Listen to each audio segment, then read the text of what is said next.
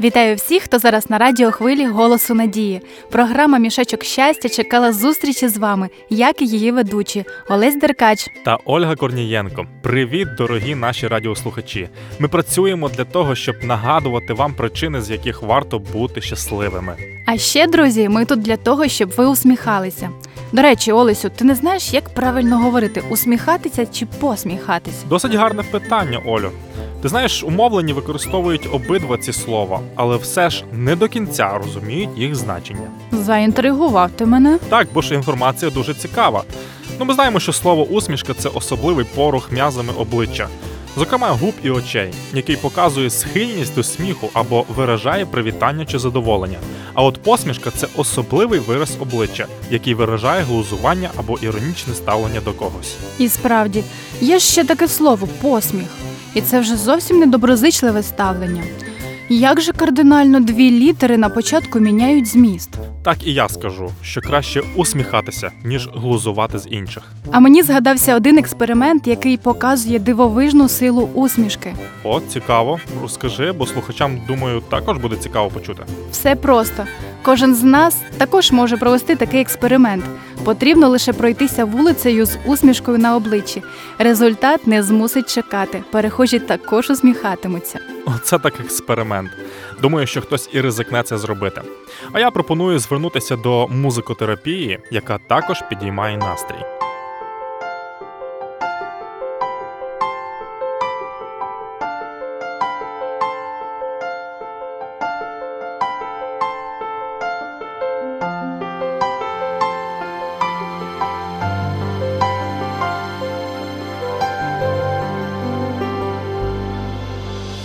Перед радугой часто бывает холодный и пасмурный дождь.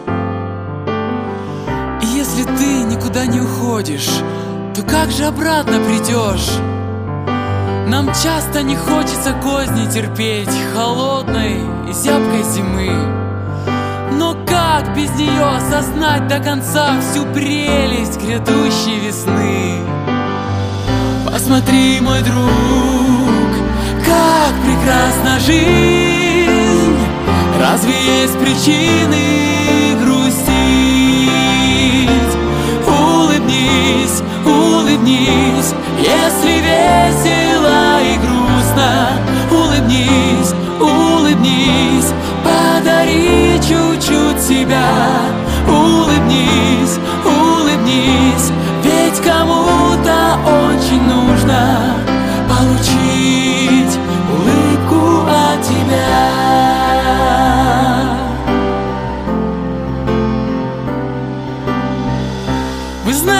улыбка это как размножение клеточки. Из одной получается две, из двух четыре И так просто до бесконечности. Улыбка, она как бумеранг Она назад всегда возвращается. Вы не поверите, но даже бурый медведь иногда улыбается.